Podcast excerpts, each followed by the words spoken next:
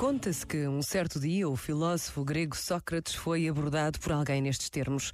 Sabes o que ouvi sobre o teu amigo? Mas Sócrates diz-lhe: Espera um momento. Antes de me falar sobre o meu amigo, pode ser uma boa ideia filtrar três vezes o que vais dizer. O primeiro filtro é a verdade. Estás absolutamente seguro de que o que vais dizer-me é certo? Não, disse o homem. Na realidade, ouvi falar sobre isso e, bem, disse Sócrates. Então não sabes se é certo ou não. Permite-me agora aplicar o segundo filtro, a bondade. É algo bom o que me vais dizer sobre o meu amigo? Não, disse o homem, pelo contrário.